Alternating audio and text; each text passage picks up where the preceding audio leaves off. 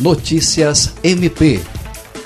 O Ministério Público do Estado do Acre, por meio da Promotoria de Defesa do Consumidor do Juruá, requereu à segunda vara civil da comarca de Cruzeiro do Sul elevação de multa diária para um milhão de reais aplicada à empresa Gol Linhas Aéreas por descumprir decisão judicial. O promotor Iverson Bueno explica que a decisão de requerer a elevação da multa diária de 300 para 1 milhão de reais se deu após a empresa Gol Linhas Aéreas apresentar impugnação à decisão judicial com a alegação de que não possui mais a rota para Cruzeiro do Sul e de que não é viável economicamente para a empresa prestar esse serviço para o município, além de alegar os reflexos causados pela pandemia do coronavírus para a decisão de retirada dos voos. O Ministério Público rechaçou os três argumentos apresentados pela empresa Gol e demonstrou, através de documentos, que a rota para Cruzeiro do Sul ainda está ativa e que, em razão disso, a empresa deve prestar o serviço para o qual foi recebida a concessão.